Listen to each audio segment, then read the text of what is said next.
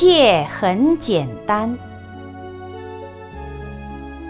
有些人认为学佛很好，但是一说到持戒，就觉得那是很困难的，所以有些信徒常感左右为难，而来请教导师盛开上人有关持戒的问题。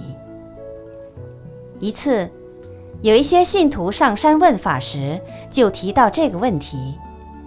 导师说：“所谓戒，很简单。”就像一个杯子不能掉到地上，因为会打破。所以大家如果看到杯子放在桌子边缘，就会说不可以，这就是戒。又比如这杯水我喝过了，你不能拿去喝，这是不可以的，这就是戒。假使每个人都知道那个不对，随时自我调整，这就是戒。如不能随便拿人家的东西，大家都知道这个不可以，这就是不偷盗。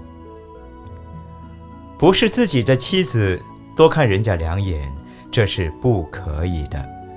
若乱看，就是犯戒。